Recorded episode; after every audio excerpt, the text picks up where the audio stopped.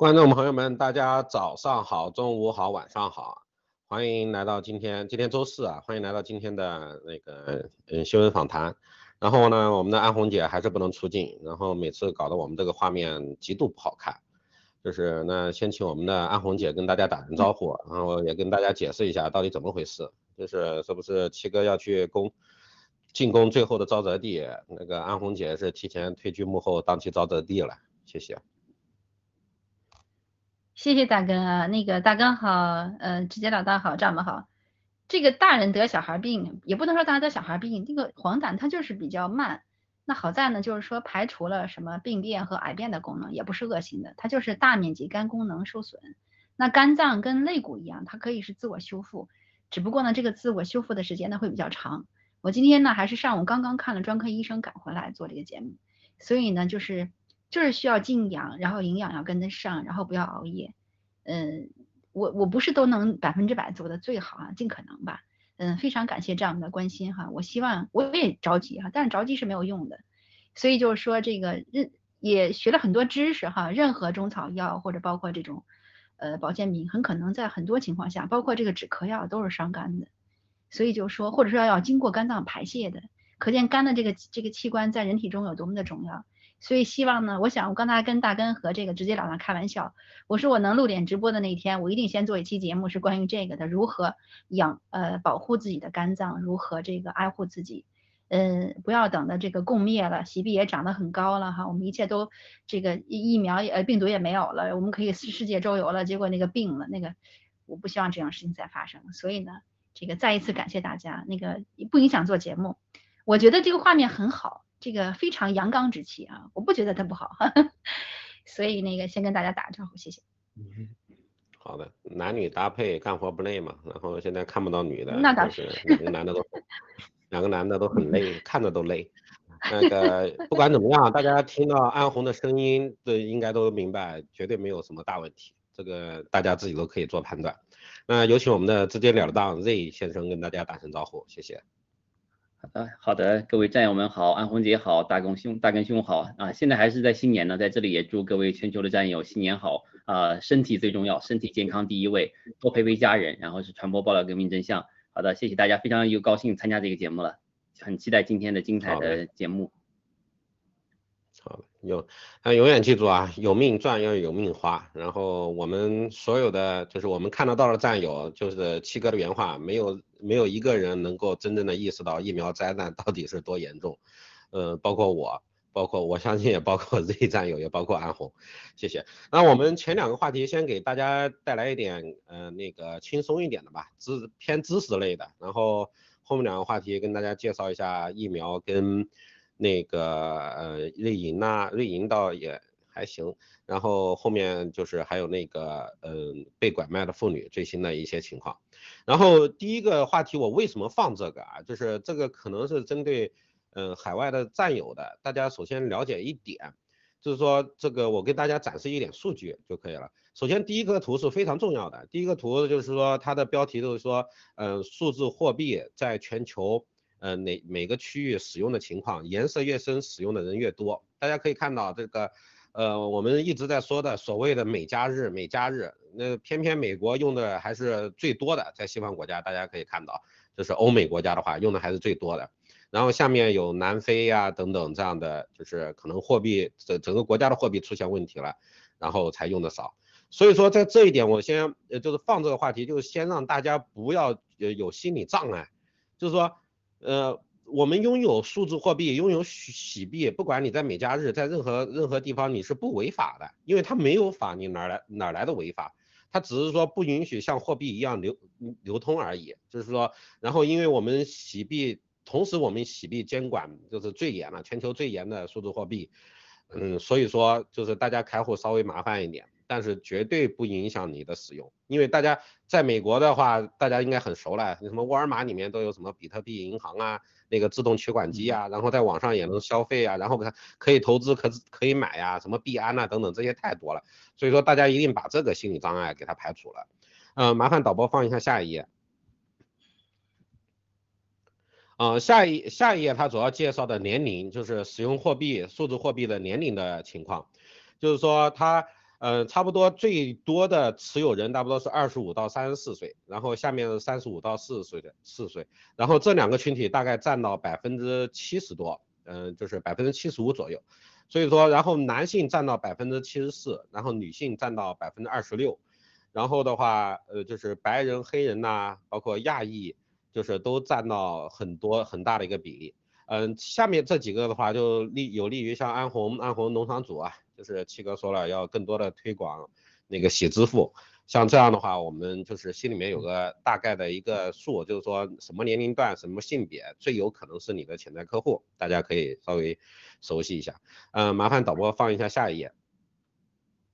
然后下下一页的话，它这个图介绍的，我就跟大家嗯说一下，就是说，首先对数字货币感兴趣的，就是占到百分之六十三，然后。持有数字货币的占占到百分之十四，然后其中只有百分之二十三是完全没有兴趣的。所以说我们看到这个数据了，首先就将近百分之八十的人，要不有数字货币，要不非常感兴趣。就是说你跟他交流的话，他是至少是愿意花两分钟，愿意给你听听一下的。所以说是这样的一个情况。呃，麻烦导播放一下下一页。然后下面的话就是就是因为我们之前的就是比特币啊、以太坊啊等等所有的这些数字货币，它相当于投资类的，因为它有每天在升、每天在降，就像我们的 HCN 一样的，它没有稳定币。所以说，就像我去买菜了，我我把我比方说我下个星期要买菜的钱，我不可能去给它放到呃那个数字货币里面，像比特币里面，因为可能我在我下个星期可能吃块牛排的，然后谁知道下个星期逛超市的时候只能买一颗白菜了。就很有可能出现这种情况，所以说大家就是占有百分之六十九这样的概率的话，它是就是我买数字货币是为了投资，然后的话平常日常交易都占到百分之三十六啊等等，下面的这些我们就不用管了。然后我们看到现在就就我只讲一个，就百分之二十七的人他用数字货币去已经购买过商品在网络上，所以说我们就是推广这个洗币啊，包括。这些这些的情况的时候，大家还是一定克服这个心理障碍。每家日的 KYC 绝对不是问题，大家永远记得这个，永远是这个产品好还是不好。因为你在每家日持有数字货币是没事儿的，因为太多人持有比特币了，美国是最多的，所以说不存在大家心理上的。所以我是一直觉得就是说把心理上的问题解决，其他的只是技巧上面的东西都没有什么太大问题了。大家技巧方面大家可以问一问，网上搜一搜，问一下有经验的，这些的其他的都是。嗯，就通过时间的话，大家都可以获取的。所以说，在心理上把这个问题解决了，都可以迈出来第一步。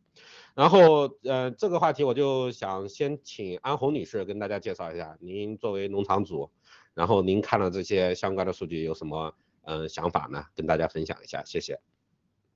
谢谢大根。这个第一条我想说一下啊，我们汉朝的服装呢，那时候都没有这个短裤的，也没有内裤。真正中国人开始穿内衣的时候，大家可以去倒一倒是什么时候，对吧？这个观念可能呃过渡了近千年啊，我们才可以从这个根本就没不穿底裤变成穿底裤哈。现在还有这个比较豪华的这个内衣，所以就说观念的改变，我非常同意大根这个说的，就是说最最重要，它是要一定要先行。第二呢，我想大家从刚才大根分析的这些数字里面，分享的数字里面也能看出来，这个市场很广阔。那么无外乎就是说。嗯，你要你要了解你你推销的是什么，对不对啊？你自己都都十个十个里头可能百分之一都不知道的话，你怎么可能去跟别人推销呢？你自己最起码有一桶水吧？你说给人倒半桶，你说我连三分之一桶的水都没有，别人拿个桶有问题的话，那当然可能不好推销。第三个我想的是呢，这个集思广益，就是说可能作为一个农场负责人，我我就一个脑子啊，就就那么沟回就那么深，那脑子那么大，这个脑子就就那么重。那可能呢，这个未必有更好的见解，而且也不是这方面的专家。那么农场是做什么的？我们那个联盟是做什么的？不就是把大家所有的能动性调动起来？谁是这方面的专业？是这方这方面的专家？谁有经验？或者说战友们哪怕没有经验，我们已经掌握了一定的这个实际资料，我们在分享的时候发现了问题，或者是有有好的经验，我们可以分享。我想这个力量是群策群力是非常广大的。还有呢，就是各个国家地区。我非常高兴的看到啊，就像就是说，虽然美加日暂时不能做这个 KYC，不能那什么，但是它真的可以去持有，那么这个力量很大。还有就是说呢，真的这种比例，嗯，我我也很遗憾，我既然在那年龄段里都已经分成 百年三万六千日，我都已经是倒数第二个了。就是说我们用自己的一生的经验可以分享给身边的人。谁都跟钱没有仇，更何况这个钱来的堂堂正正，既不是黑钱，也不是犯罪。所以从这点来说呢，我觉得自己有所准备，才能真正跟别人说。那么充分发挥这个集体团队的作用，我想我们应该是无往不胜。谢谢。好的，谢谢。嗯，有请我们的 Z 战友跟大家分享一下，谢谢。嗯，好的，谢谢大干，谢谢安文姐的分享。这个。呃，关于数字货币呢，我本身也不是太懂行，反正我只知道就是爆料革命七哥说的都对，我就跟着走就行了。在洗币的投资上面我是躺平的，但是传播洗币真相我是肯定不躺平的。呃，我觉得刚才那个大根有一个数据非常好，就是讲很多人其实已经是使用过，或者很多商家已经接受数字货币了，说明他们对这个是理解的、接受的。我觉得可能战友在推广的时候，也从这一些人里面、这些人群里面选择，可能比较容易接受，因为他如果知道。比特币，比如说或者是相应的以特以太坊的话，他应该对这个也会很有兴趣。咱们如果就列举它的事实嘛，我想现在好像每个农场，包括联盟都在推一些这个我们的洗币和别的数字货币相比较它的优势，咱们就跟他们摆事实讲道理。如果他们相信的话，那最好了；不相信的话，我相信他们假以时日，他们也会想想明白的啊。所以说未来还是很光明的感觉。谢谢。好的。好的，谢谢啊。这个不仅是光明啊，这这就是未来，这是人性啊，科技的发展的必然性。就这个话题，我就就是想提出两点，一点是国外的战友就是持有啊、推广啊，这是这这是这方面意义。对国内的战友，你有几个币是救命的意义。所以说大家一定记住，这个不管 KYC 多难，或者说多不方便怎么样的，到 Get 上。倒卖点东西啊，怎么样的赚几个币应该还是不难的，包括后面躺平币，就是有个账户是救命的这种方式，这是我想强调的一点。嗯，另一点呢，我突然忘了，算了。那个，嗯，就是那我们就直接进入到下一个话题吧。那个，哦，好，我想起来了，就是在推广的时候，我就 就是点一点，就是大家在推广的时候，千万不要在一棵树上吊死，不要想着我接触了一个人，我一定想给他拿下。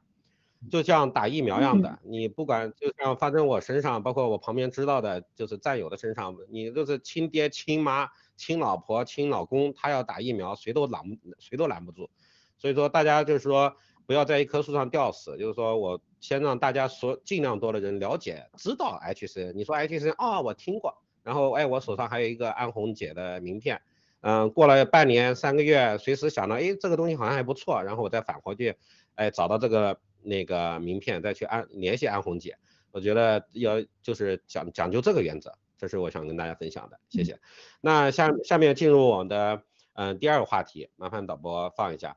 呃，这个标题本来我想起名字叫瑞银的那个淫荡的淫的，然后想想我们是严肃媒体，然后还是改成他本身的名字了。然后就是我就收集了一些有意思的东西，因为大家知道就是就是我们在网络上能找到的信息是特别有限的，所以说。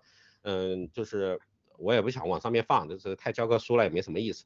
啊，首先呢，就是瑞瑞银集团有一个基本的概念，它不是一个银行，它是很多很多银行的一个相当于一个组织联联盟样的，在都是在瑞士所有的银行。然后我们的第一张图可能自由的想，我跟大家说一下，就是说，呃，它的名字分两大类，一类都类似于我们中共所谓的中字头开头的，什么。什么某地啊，什么巴登银行啊，联邦银行啊，什么国际商业公司啊，就是这个就我们中国人理解的话，相当于中字头的。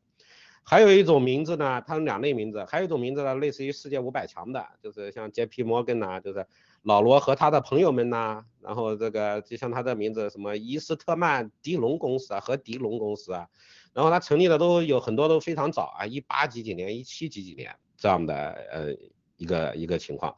然后右边的话就是，其实都瑞士都是永远的中立国，然后大家都知道几百年的呃中立国这样的。然后呢，就是它中间开户的话，他说不管你是什么人，只要你钱放一点，我都保护你的安全。然后中间也发生过一些事情，这个我放到第二页来跟大家说的话。左下角这个图我就找到一个啥，瑞银也辱过华，他就说，呃，文章本来是说就是造成中。中国的那个通货膨胀、猪肉啊啥的，然后它里面这个四个人都知道，只要懂英语的都知道，它中间有两个单词叫 Chinese pig，写到它的一个官方网站报告里面，所以说这是辱华的一个证据啊，我就放这儿让大家了解一下，这有这是它的历史啊。麻烦导播放到第二页，第二页的话就是下面放个地图，大家可以有个概念，就是知道瑞士在哪。然后这些数据的话，上面的一些数据是我们战友，这是呃，我都介绍一下，这个这个 PPT 是我们那个 Nine Lee，就是我们 DC 农场的战友写的，也是准备大直播的，所以说属于义用团队啊，我也有幸能够呃拿来跟大家分享一下，跟大家分享这个 PPT。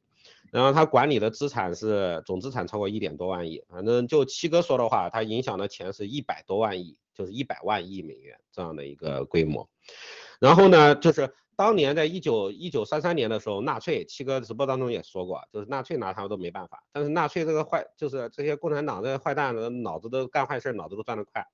他就找人呢冒充，哎，我是谁谁谁的，我过去存钱，就是这这也属于逆向思维啊。你说干坏事的逆向思维，他就是让人把让那些犹太人把钱拿回来，他们说我没有，因为瑞士银行有保密，他不拿。然后呢，就是然后他用他的名字过去，我说存钱，存钱呢，只要能存进去，那说明你这儿有账户，那都过来给你杀掉啊，给你给你让你逼供啊等等，让你就是弄出来，就是你说这坏蛋有多坏，就是没没办法了。然后麻烦麻烦导播放到下一页，然后下一页呢，就是呃我们了解瑞士银行应该最多的，像我们这代人呢是。七八十年代、八九十年代应该通过赌神嘛，然后都说瑞士银行的一个本票，然后押上，这个是我们的周润发先生。然后他的，然后零八年的时候，美国就是这个这个事儿应该就是七哥说的，美国花了三十年还是五十年我忘了，然后才把这个瑞士银行才立案成功啊，也就是发生在零八年，然后把那个瑞银集团告上国际法庭，理由是帮助逃税，都都是盯着钱的。说是说每年损失了一千亿，然后他当年也给呃萨达姆啊等等这样的，然后瑞瑞银呢和中共国的历史就是在右边了，不知道大家看得清楚，他是从一九八五年都开始参与金融的金融的业务，七哥说的是从清朝开始的钱，包括七哥的朋友林强，林强的爷爷都是林则徐，这这一这一联系都联系到我们小时候上的历史课本里面去了，林林则徐了。所以说从那个时候开始都一直跟瑞银的有有关系，然后下面是跟嗯中共国跟中国的那个中共国跟瑞银的一些交易啊，然后在一五年签订了一个重新接纳的一个这样的一个情况，然后我看一下还有还有几个有意思的，它是最开始在一七一三年呢，它为啥瑞士银行就是这么出名呢？因为它在一七一三年瑞士它就把把保护银行的客户的隐私给他写入到法律里面了，并且百分之百赔付，他写入法律里面了。瑞士它的国国家的面积嗯不大，然后大部分都是山地，所以说就最开始的都是就是类似于我们山地文化这个比较多，像一七几几年可能都是呃土匪啊等等这样的，所以说瑞士人也是比较就是火爆的。然后一五二七年五月六六号啊。五月六号的话，就是就是呃叫哈布斯堡王朝学学习罗马城，然后教皇生命都是当时都要差点被杀掉了，然后其他的卫队全部跑了，只留下了瑞士卫卫队，然后面对三万四千人的进攻，一百八十九人中有一百四十七人直接战死，然后在这个夺取时间的这个过程当中，那个教皇都是逃过一劫，没有死。然后一七八九年，刚刚是一五二七年，现在一七八九年呢，瑞士的雇佣兵誓死保卫路易十六，然后全部战死，没有人退出战斗。这个又跟七哥当时跟那个瑞士雇佣军的大佬，当时是黑黑黑什么黑水吧，黑水的大佬当时在十八楼开会，当时。七哥直播的时候又对应上了，他说瑞士的教皇呢都那个，然后教皇让让他们打疫苗，瑞士当时的战死的时候都没有走，但是教皇让瑞士雇佣兵打疫苗，雇佣兵的头说你让我打疫苗，我都直接闪人了，把教皇吓死了。不知道大大家当时看直播还记不记得这件事情？然后呢，他是一八六二年呢，然后都成立这个瑞士，他是温温特尔图尔银行。以及一九一八九零年成立的这个瑞士银行公司，然后慢慢这种组织啊，这种联盟都起来了。所以说，就这些一个一些基本的信息的话，那我先请直截了当分享一下您的嗯观点，谢谢。哎，我都听入迷了，你看大根这么绘声绘色的讲故事，挺好的。而且我今天早上我就说我们准备的时候，我一眼看上，我说这个材料不得了，像是大直播的这个材料，感觉还蒙对了。就是大直播的人。对对对，太厉害了！我我我也我也试图就是想，因为咱们就平常人也没啥信息，我跟周围的朋友问一问，他们也都一头雾水。所以说七哥昨天大直播爆料说，这这个这个瑞银总共掌握着有一百万亿的财富，这真是无法想象。咱们这个虽然听了那么多各种新闻了，对这个数字还是很震惊的。因为你如果搜网上的话，比如说他也在某些地方会上市啊，他也会向公众披露一些他所谓的收入。那跟这个数字比都差远了，差几个数量级。他他所对外公布的每年收入可能也有几百亿、上千亿美元，可能市值也有几几万亿。这说明他可能背后有很多都是黑钱，是不能对外公布的嘛。咱们具体也不知道他们干了这个干了一些什么不知道的勾当，反正肯定是不想要被大家知道的。而且我还是搜索了一下，我说这一百万亿到底是什么概念？我搜了一下，就是全球差不多全球一年的 GDP 也就几百万亿，就是他的一个一个组织一个银行的。基本上顶上全球人干一年了，呃，所以说真是确实这个是想不到黑暗势力确实有这么庞大，我们真是有幸觉醒了。但是呃，看文贵先生怎么领导我们继续接着跟这些黑暗势力沼泽地的人做斗争吧。这这场这一战我觉得不容易，但是新中联邦肯定是必胜的。嗯，谢谢。好的，谢谢。嗯，真是直截了当。呃，有请我们的安红女士跟大家分享一下。谢谢大哥和直接老师的分享啊！作为我本人来说，只要提到瑞士，我最喜爱的一个东西就是瑞士生产的瑞士军刀。小时候中学的时候，就初一初二的时候，在北京的公共汽车上屡屡遭受这个流氓骚扰。那时候弄把半把王麻子扎过一个人，然后最终就摆脱了。那从那时候开始，我是随身带刀的。在我心目中，瑞士一直是非常美好的，它是中立国。它我知道世界有很多人的这个这个。那时候还认为是正当的财产啊，存在瑞士哈，当然也没想到说这一辈子可能会跟这个瑞士发生关系，也真的不知道竟然还有这么黑暗的内幕。如果不是因为有文贵先生，如果不是有这个爆料革命，可能这一辈子我都觉得瑞士还是个挺好的国家。它毕竟是欧洲屋脊，这个世界风光的这个可以说是名胜。虽然国土这个面积也就是四万多平方公里吧，人口也就是超过一千万了嘛，可能都不一定啊。这个呃，我知道他的居民最起码每个人都能说四门语言，也曾经盼望过说没准哪一天到瑞士去玩，但是真的没想到那背后的真的黑暗，而且呢还有另外一层黑暗，就是说他用法律的形式，这个法律可能保护的是正常善良和这个合法的途径挣钱的人，可是同样他以法律的形式保护了那些黑暗，那曾经像卡扎菲啊、萨达姆啊。这个菲律宾的前总统马克思啊，这都是这都是在那赫赫有名的人。那中共，我们真的不了解中共，这个真正了解中共的还一定是文贵先生。这些猫腻能够被曝光，UBS 最终能够被以爆料革命这种方式曝光在全世界面前，除了美国之前有过这种不遗余力的追缴之外，真的要感谢这个这位这个华人哈，就是我们的文贵，就文贵先生的七哥。否则的话，这个瑞士在我的脑海里还都是特别的美好的这么一个国度，我我从来不会说把这种黑暗跟他联想在一起。那恰恰是在我们最疏忽的地方，中共可就早早已经有了举动。一九八五年，你就可想而知。当然了，往前可能更多啊。所以就说呢，这个活久见，同时呢，真是活到老学到老。呃，希望我们的战友能够从中开窍，也非常欣喜的看到爆料革命又递进了一个深的层次，因为真正扼杀住中共的血脉，就是他这个经济来源，就是他这个钱，说白了就这么回事。那我想想，可能这个伪类可能又嗨了哈，有一些伪类说啊，你看你们那个文贵，这个这个要离开美国去哪哪的，那他们是从他们那个角度分析，但是真正在我们这个地方呢，我是认为爆料革命的深入和最终我们的胜利和成功，其实已经可以看见，并且可以预见到的，只是个时间的问题。那中共在经历这一场直接横刀而出，把他的彻底的血缘。给他主主动脉都拿掉了之后，或者是给他这个这个放血了之后，我们可以想象一下，他还能苟延残喘多久？谢谢。好的，谢谢安红姐和 Z 战友。呃，我就想，就是刚刚在就是看的过程中间，我突然就发现了一个点呢，瑞士这个国家，它又挨着阿尔卑斯山，就是嗯。七哥当时讲过昆仑山，也说世界上的山，然后点了一个阿尔卑斯山，就是不知道里面有什么东西。然后有一点点，我可能刚刚跟安红姐的有一点点不同的觉得，我觉得，嗯，这个这个瑞瑞士银行 UBS 的情况跟这个国家肯定是没有关系的，就是说坏蛋他到哪都他都他都干坏事，而且我我也相信，就是干坏事的人永远是只是少部分，而且是极少部分，可能他们就几个人一起有钱的。跟我们一样的吃一顿饭喝个酒，然后就把就把坏事都干了。你说有多少人呢？真的真没几个人。我我个人个人猜测啊，更更更不会跟这个国家有什么关系。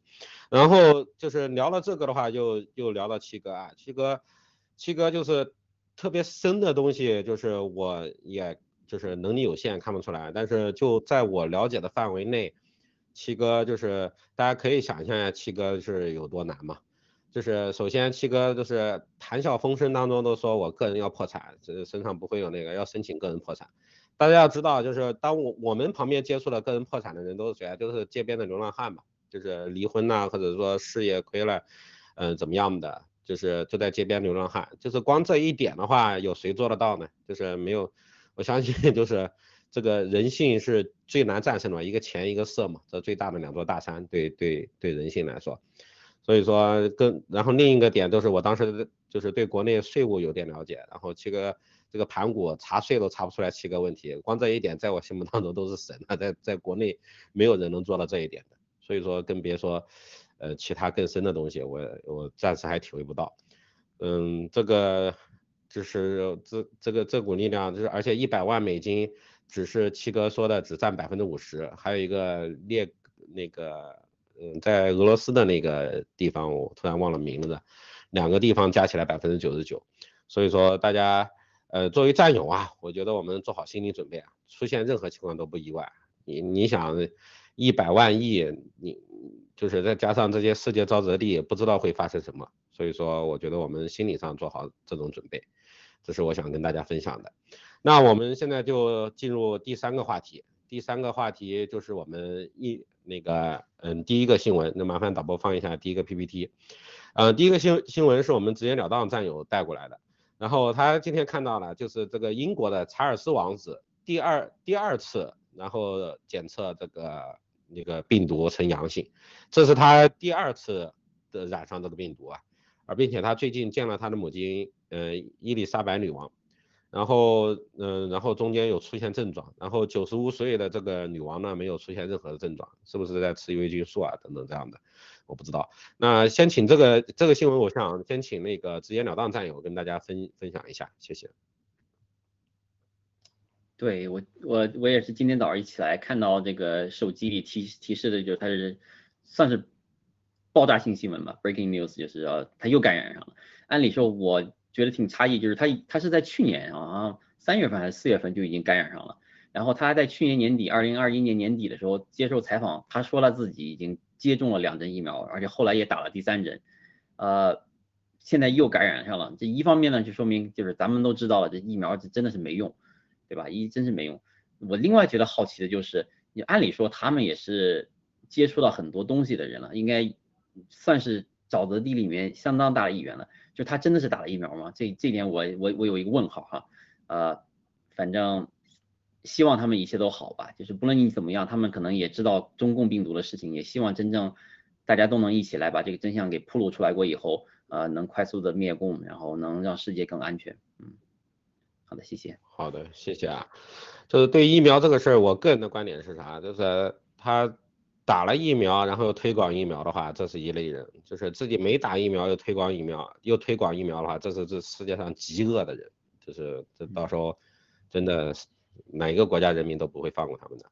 那麻烦导播放到下一页 PPT，就是后面几页就是我们安红姐在的澳大利亚的疫苗的情况。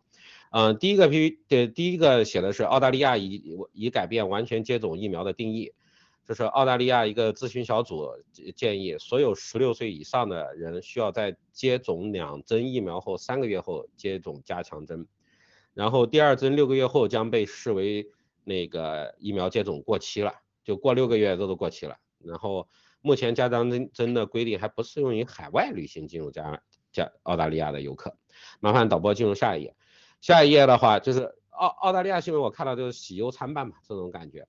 然后下一页说的是十年来的首次，新南威尔士州护士和助产士呃协会投票支持罢工行动，这就相当于整个协会整个行业来进行这个，就是说在一线的这个老百姓的层面，大家已经团结起来了。然后他们可能会在二月十五日罢工，然后罢工时长可能是八天十呃八八个小时、十二个小时或者二十四个小时，呃不知道会不会影响安红姐就是去医院呢？可能是不是需要提前做准备？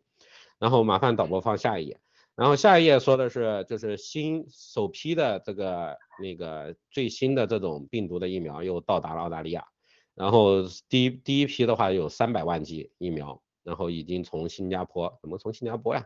新加坡运到悉尼。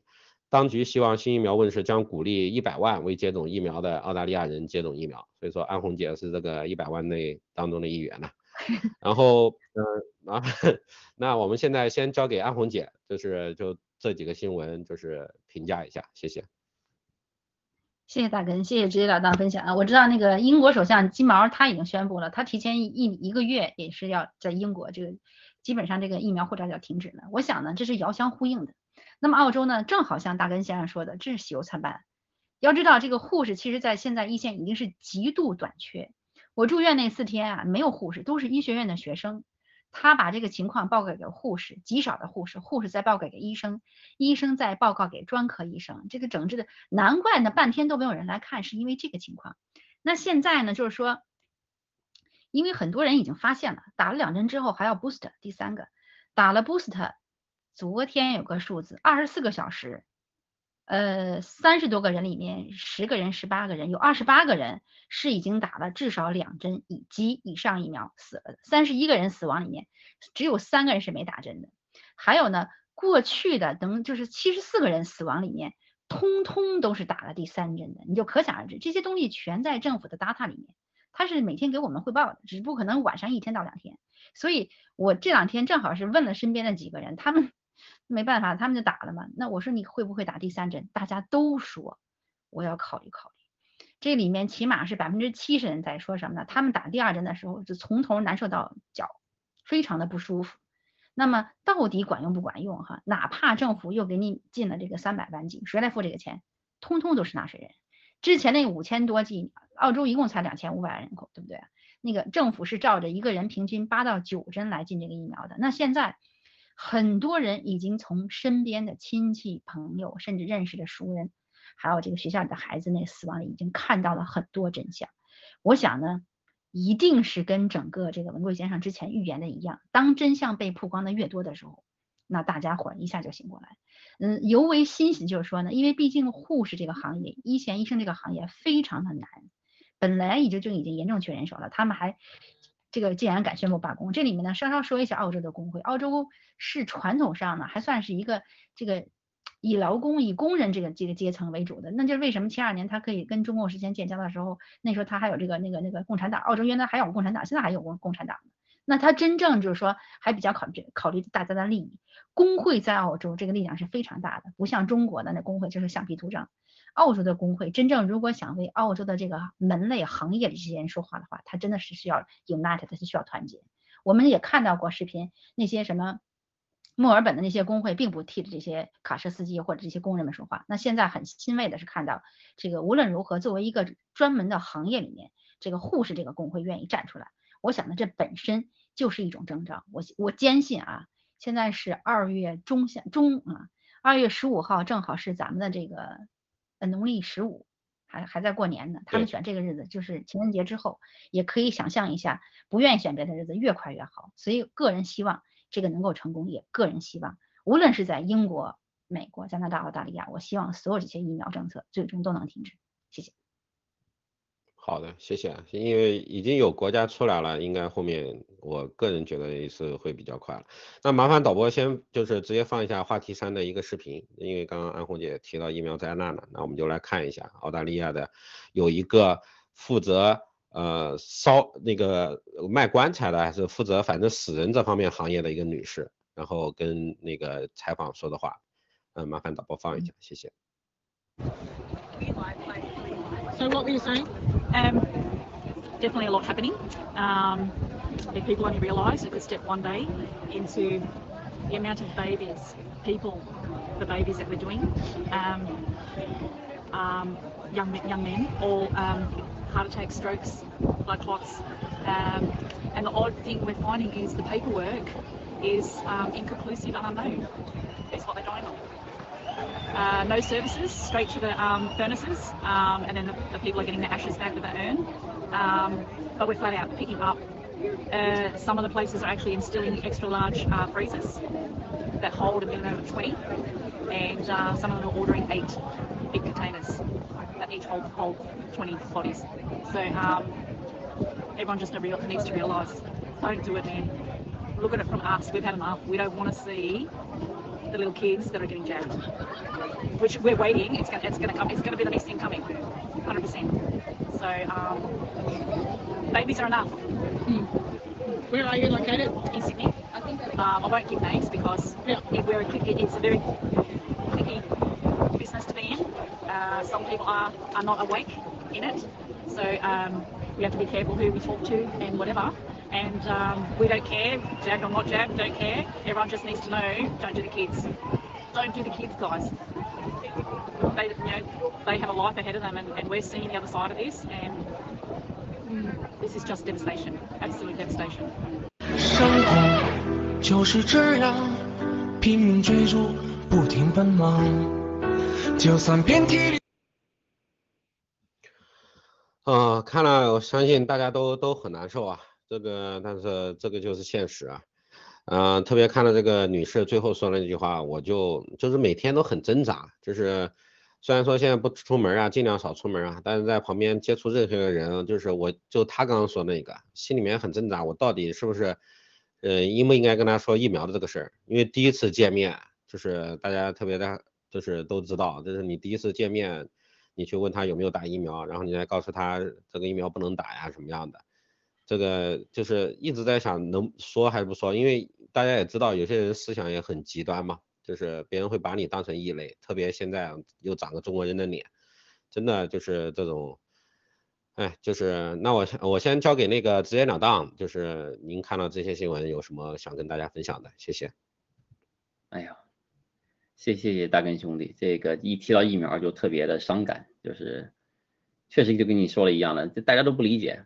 嗯，包括我爸妈也打了两针，呃，现在有点副作用了，害怕了，开始吃我给的青蒿素了，不敢打第三针了。但是但是呢，我的亲戚，比如我有了姨啊、姑啊，他们去打第三针的，就是有时候你真的是没办法，就是现实是很残酷的。而且，呃，我其实我从事的行业我还没说过，以前没说过，跟这个有点相关，就是我大约知道 mRNA 的技术的含义。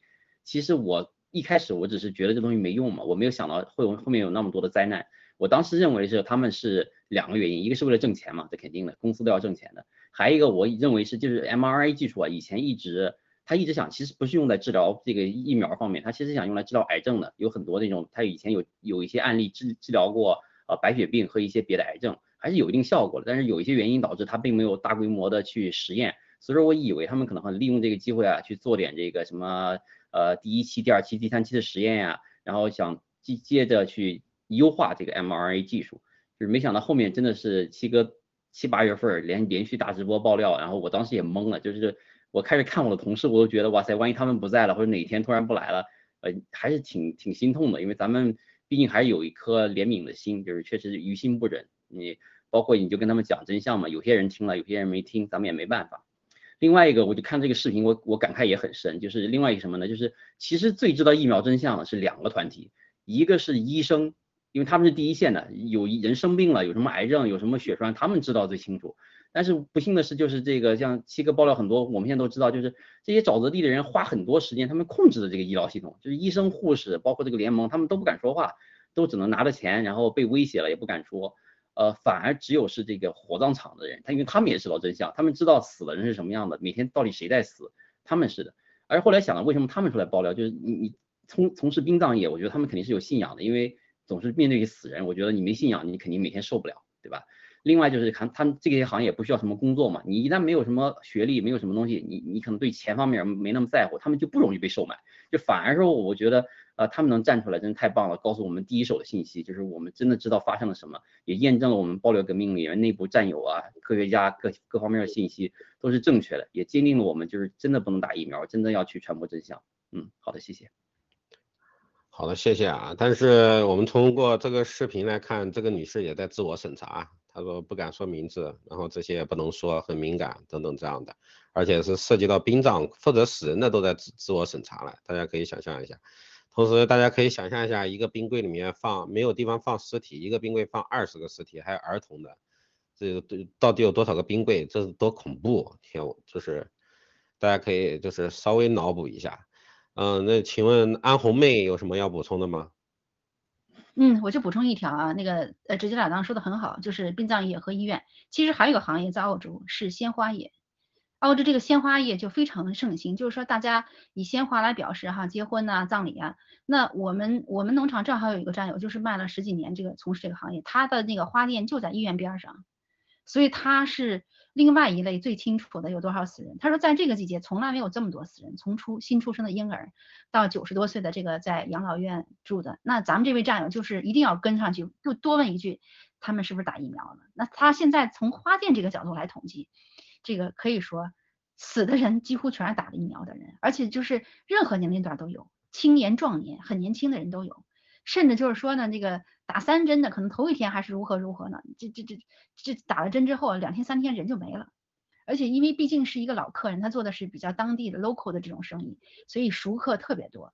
那这个战友每每在我们这个跟农场战友分享的时候，大家都是唏嘘短叹，就说信的就一定将坚信了，就肯定不会去打。这个不信的，或者说他能够被我们说服的，他也就说服他相信了。那剩下这一批人呢，他依旧在信科学，信信他的医生，信这个什么。哎呀，我觉得是无能为力。反正我的个性是这样，我是看什么人说什么话。比如说，我觉得能聊得上的，我就说的稍微深一些；浅的呢，我就提一脚，我就提一句。哎呀，我说这个是有解药的，八月三十号就已经曝光了，有解药的，可可以尝试一下到亚马逊上去买。那当然在于技巧，但是呢，呃，我们应该还是说很荣幸的看到这个老百姓的这个这个觉醒。对吧？因为他们在这个行业，他们看到了，他们必须站出来说话，一定一定有命令不让他们说。而且大家也发现了噤若寒蝉，就跟中共国一样了。但是他们最终是什么力量驱使他们最终还是说出来了？我想那就是人间的正道和正义。谢谢。好的，谢谢。呃，我就多问一句啊，就是您说的这个卖鲜花的战友，他的嗯销售的情况跟原来相比的话，增加了多少？不知道您之前问过，可以说就是从八九月去，谢谢。呃，他店呢不是那么大，但是就是他屡屡分享的时候，他就说他这个生意在哪怕在疫情中他也没有关店，一直在开着。嗯，尤其是他那个花店呢，周围就挨着两个医院，这两个医院一个是私立，一个是公立，其中这个公立就是我定期去的。那么医院的护士、医院的医生自己生的孩子，新生的 baby 都死了。他未必见过这个医生，但是这个妇产科的那些小护士们来买，都说买给他们这个这个主任医师，是因为他自己生的孩子都死掉了，所以你就可想而知。而且咱们这个战友也蛮细心的，每一个人都去追问是不是打疫苗了。我记得他分享中有一个九十三岁的这个养老院的这个老太太，是一个呃两个孙女儿，两个孙女来给奶奶买，说这没奶奶一向很健康，虽然岁数大了，虽然住到养老院了，但是打完针之后就走了。还有就是壮年的啊，你就走了。而且呢，他说在他从业的这么多年里，他从来没有遇见过这些。因为买花儿，你看大学毕业男孩子买花，我们送那种呃那个叫什么朱顶红类似这样的，我记得女孩子送那种玫瑰啊。然后这个你结婚的花送什么花？葬礼是有葬礼的花的要求的，葬礼的花你不可能挑的特别鲜艳，你也不能挑的某些品种。所以当他一包一包每天包的全是去参加葬礼的花的时候。他其实已经也也能意识到死了这么多人，就是这么一个就是这么一个现象。所以说老百姓可能不知道，但是咱们这位战友每天在跟客人接触的时候，都在不遗余力的发小册子，传播爆料革命真相，传播一味精神的真相，解药真相。还有就是说告诉大家这个，他绝对是唤醒了很多人。他甚至分享过，他说他去有他去这个进货的时候，那个花市里面很多当地的农民，这个花农。他们是不打的，坚决不打，哪怕你政府跑到门门门来敲。所以我想呢，这个这个民间的力量，看现在澳洲也是跟这个加拿大的卡车司机互相呼应哈。我想这个民间的力量最终一定可以把这个盘子反转过来。谢谢。好的，谢谢啊。大家可以看到，光这一个战友不知道救了多少命，没人知道。那一传十，十传百，就是就是有一个人反应过来了，一传十，十传百这样的，不知道救了多少人。然后又回到我刚刚说那一个，感觉很惭愧啊。我觉得不管怎么样，手上应该还是准备点东西，就是遇见人了还是能给一下这样的，而不是就单纯用嘴说，是真的有时候就是看到不知道从哪说起这样的。嗯，谢谢。那我们就进入最后一个话题，麻烦导播放一下视频。这是我在网上找到，又是那个被铁链拴着的那个被拐的，嗯，一个女士，就是最新的一点视频。嗯，感谢墙内的也有良有良知的人，然后获取了一些更多的信息。大家可以看一下，就从一件事儿可以看出国内到底有多黑暗，就是地狱是什么样的，它绝对比地狱还地狱。嗯，大家自己感受一下。麻烦导播放一下视频，谢谢。谁不是人啊？就那个打开那个。那个男的，那个女的？那个男的不是人。知道为什么吧？为什么？因为他从十三岁，那个女的给他买了那个红山。红三？嗯，知道吧？就是红山。许多红山。十五岁他把他买回来。啊。他弟弟应该他的哥在车看到了吧？嗯，我们看不见。他弟弟他两个就把这个女人，他说的有个链子。对对对，就他。知道吧？啊。他给他给他说了，他三个人用那个女人。啊。他算了，他给他衣服，他他的牙子用钳子给他用钳子焊着给他背着，他咬人那女的，到时候把人打成神经病了。那女的在云南，知道吧？他爸他妈都来了，来了六个人。现在叫政府说了，我的弟弟属于在北京解放。弟弟在北京，那个女的。我的弟弟哦，你在北京解放。解放。解放就是谁？解放。就是谁去？呃，就是这个告的人干嘛的？没劫来的人。叫解放，上访的，上访的，已经去上访了是吗？嗯，咱们丰县不是很多上访的吗？哦，还没接过来了。问他什么情况，然后住在那地方带走六十个人，还要把他村给通缉。对，我们就是在关注这个事情。哎，他们他不是个人，那个谁不是个人？就那个男的，五十七岁了。五十多那个女的才三十八。才三十八？岁。你是怎么知道的？他们媒体上，俺家里人来到之后办点身份证给他改了。啊，他来的时候有。那女的上学当时上一高一。哇，哎，你怎么知道学校里把人骗来？学校把人骗来？学校的，学校学校里头有人办。学校里头有人办的。嗯，他们上学嘛，有这个学校这个门儿家。你在哪上学？哪个地方给你这样好？哦，用上学的名义把他骗过来。骗过来之后卖到痛了，然后又把他治了，逼逼了他死了八孩子。对，那哎，他大孩子跟二孩子相差二十多岁，那么十年没。当时十三岁啊，十四岁以后他得到湖南，几个人十四岁以后他得到湖南，几个人逼了，别人背着生这个孩子。那他十年没生孩子的时候在干嘛？嗯。这个二十年没生孩子干嘛？虐待。虐待。这是侵犯人权，知道吧？对，我们很关注这个事，我懂。我我不懂，我写这个来这里干嘛？我是一个外地人。对呀。你是凤凰媒体的吗？我就是个普通人，我不是媒体。啊，你要是媒体的，我给你，我加你的微信，我有点事，咱们全可以啊，可以可以讲，因为我我在网上有一些关注度的，跟网红差不多，只是我不是靠网红吃饭的。知道为什么吗？因为我们这地方当地的咱们这些人，利用这个穷人网红想发这个财，但是你不知道现在有多厉害，你为什么侵犯人权？人是个人，对，人家是人呀，人是个人，你可以正当，有结婚证不一定是结婚，因为再一个说他有神经病，他不可以生孩子，懂不？对，这是国家法律，他不懂。那他们到底有没有办结婚证？办了，办了，违法办的，违法办的，违法办的，是当地民政非法办理，对的，俺都知道。你们都知道，当地都知道，但是当地的事很多人都装不知道。我干政府的，我干政府那边的活，我会在那边，我他们这妈的，你该枪毙他给救走。很恨人了啊！你看我们住个酒店，他们去把酒店给停业整顿，就因为我们住的酒店。那他那这样酒店就会恨我们啊，就是因为你们，我们才停业整顿。你们也不赖，他们对，所以他们就是现在就是，反正就是你要我们走吧，所以我刚去买了几床被子，我要睡车里，我不睡酒店，我睡车里可以吧？车里可以在房间车，你可以过去。我的弟弟往那里边，往那里边城管啥的，往那住，看了，不叫你这个人进。所以福建人现在怎么着都生气，但是不敢说话，对吧？为什么？说实话，政府不愿意。为什么？是因为他不是人。你不能虐待，人家是个女人，人有人的人权。对他那个村是怎么回事啊？我说都那么保护他一个人啊？这个因为他他他他行动是因为他不是人，你不能虐待，人家是个女人，人有人的人权。对他那个村是怎么回事啊？为什么都那么保护他一个人啊？这个因为他他他他行不行？他们全部都行，全部都行不行？就三家子外人。就是宗族势力吗？就是历史上说的家族大，家族大，家族大势力大。哦，就这个意思。所以保护他一个人。他现在你知道那个男的他他他有什么现在有什么信息吗？他在哪？他在家还是？他不叫政府软进去他已经叫政府去调查了，是吧？那是个故意把他隔离呃，因为时间也有限了，我先嗯这个话题先请那个安红女士跟大家分享一下，谢谢。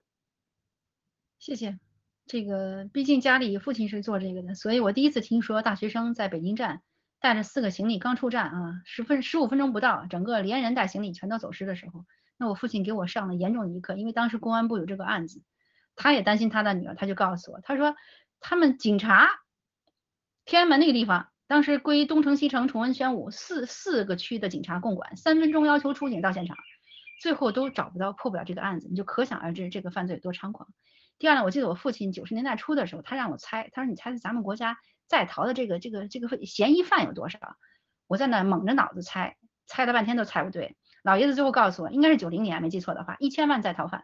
至少一千万在逃犯，我就说我自己家里呢，在这一行当长大的，我我我的父亲能做到的，就是说他把他看到那些大案要案，尽可能的告诉我，希望他的一双儿女不要被这样拴走。但是我也纳了闷了，为什么大学生甚至研究生也是被可以被这样这个卖掉的话，说白了，他是有一有一条有一条这么路的。一方面可能在学校学习的时候，我们这个社会知识太浅薄，我们被洗脑，我们完全不知道外头什么样子。像他刚才点出的这个学校里有人贩子，说你在这上学不如在那好，他就信了就走了，对吧？这个这很可悲。还有就是说父子三人共用一个人，那又又触到了一个很敏感的话题，就是中共国四亿婴儿屠杀掉，然后他这个他要追求生男孩子，他要求这个一胎一胎化，一胎化的恶果其实在这里显现了。我要没记错，我看过一个南北方的比例，就是说南方的这个城市里男女的比例失调是，呃，中共国至少缺三千万女性。有三千万男性，他配不了偶，没有人来跟他配对儿。就算你把城市的这个高学历、高学、高高年龄的这个这个知识女性全都嫁到那个地方，他依旧有三千万的缺口，你就可想而知这个社会问题有多么的严重。所以这不是一朝一夕的，中共国可以查到你啊，开高速路左手摸摸的左驾驶的什么胸啊，你的车牌号到下一个路口交罚款，但是真正丢了人他查不到，不是他查不到，是他根本就不想查。警察和政府的纵容和沉默，才是真正背后的这个力量。所以说白了，还是体制的问题。谢谢。好的，谢谢。请我们的呃 Z 先生跟大家分享一下。哎呀，这个话题也很沉重。其实，在我那我家乡那边啊，离离离，反正山东徐州，呃，不近，但是也不太远，呃，挺多这种事儿的。其实我本人都都几乎经历过，我就忘了小学什么几年级的时候了。在回家路上嘛，就就会有人过来给你搭讪，啊，就说哎小朋友啊，要不要吃什么东西啊？叔叔那有好吃的，跟叔叔走啊之类的。还有我当时比较机警嘛，我就赶快往我爸那，往往我爸的公司不是公司那个单位那儿走，然后最后逃过去了。然后后来我爸就就就老跟我讲，他跟我讲很多故事。其实我爸也是，我爸是比较基层的，基层的民警。然后有时候他在聊的时候，就就跟我讲啊，国内各种不公，确实也知道很多，就是包括我们那个城市。每年都好多好多走丢了，然后真的找不回来。当时可能还没那么发达，因为当时呃二十多年前吧，呃那时候可能还没有那么多的摄像头啊，就基本都走丢了。然后他们后来偶尔能追查过来都非常难啊，每年可能走丢一个地方走丢几千上上千人，可能只能找回来几个几十个那样子。我知道的案例就是他们都会卖很远，比如说你可能在河南拐卖了，他会卖到四川。然后四川拐卖给你卖到云南，云南拐卖给你卖到什么内蒙，就是满世界各地跑。然后这也是当时我其实就从小我就觉得这个国家没法待，所以说我现在一想起以前的故事，就是，哎，中国人民真的是真的不容易啊，是时候咱们要改变一下了。嗯，好的，谢谢。今天时间谢谢两位战友。先分享到这儿吧，谢谢。好的。嗯，谢谢两位战友啊，就是我就点出来啊，这个安红安红姐，就是我给你一个最准确的答案，就是贩卖妇女，然后贩卖一个跟贩卖一万个，就是最多只判三年。所以说，嗯，这个新闻在国内发酵啊，大家都更多人懂法了。大家知道，你好人懂法了，坏人也懂法了。呃，我已经看到已经发生了，有人发在自己朋友圈，不要逼我，就是冒着关三年的风险把你干，就是。呃，把你女性给你绑架了，所以说，呃，现在任何人在国内听得到的，不管你是警察，这就是我们这有现场的例子，Z 战友小时候他他父亲公安的差点被拐走了，不管你是任何人，在国内任何阶级，你现在还在岁月静好的，你家的小孩女性不知道任何时候会被拐走，大家知道现在男女比例就是现阶段的成年的十八到二十岁的，我看很多地方已经达到一比二了。就是就是一比二了，一就是一百个女童只有一百一百个女性，只有有两百个男性。所以说，当特别在国内啊，所有金钱至上的，大家都会算账，特别是坏人，因为中国绝大部分人没有信仰，他只会算我彩礼的话十万、十五万、三十万。然后我买个女孩儿，买买个女性可能就三万块钱。嗯，大家可以想一下，就是当坏人懂这个法，他因为买的话，我买十个买一百个，也就最多只判三年，他不数罪，他都是不会重罚的。所以说，只要你家不是说出门大人老小，任何一个人出门有多少个保镖跟着的话，任何人任何家庭他会发生在你的身上。所以说，大家你你你一定注意，特别现在男女比例这么失调，然后又要灾难来了。就是当他没有接触过女性的这种男性，憋了几十年的话，他可能我我就爽一下，我这辈子的人生完整了。那绝对会有人这样想，我我就不管犯多少罪，杀个人拐个人，我只要爽一下，我觉得我这辈子我，我这辈子够了，值了，绝对会有人这样想的。所以说，嗯，唯一的办法就是灭共啊，就是不可能的，因为这个病是在脑子里的。就是你就像这次，你就像这个照片里面都特别明显啊，过去打着这个干好事的名义。这个四个人第一件事过去先把铁链子取了再给吃的，这铁链子拴在那给别人吃的，拿个拿个摄像头在那拍。这个这个国家大家可以想一下，就是人已经没有常识了，人已经就是他拴在那儿，在他眼里面他也没给他当人，就这么简单。虽然他可能是好心，我给点馒头，但是在心底里面就是只要是个人看到任何东西，第一件事绝对是群链子，不是说给吃的。我觉得这是人的这是人性的最基本的第一步。嗯，今天的因为时间有限，我们就先分享在这里。嗯，请两位战友跟大家就是呃告别再见一下，谢谢安红。先来。嗯，我们还在年里，祝大家新年快乐。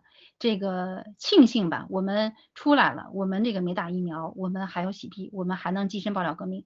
我们能做的就是更广泛的传播真相，唤醒民民众的意识，同时呢继续灭共。谢谢。好的，谢谢，直截了当的有。好的，就直截了当的祝大家新年快乐，身体健康，身体是最重要的，谢谢。好的，欢迎大家的收看，今天节目就到这里，拜拜，感谢我们的推流。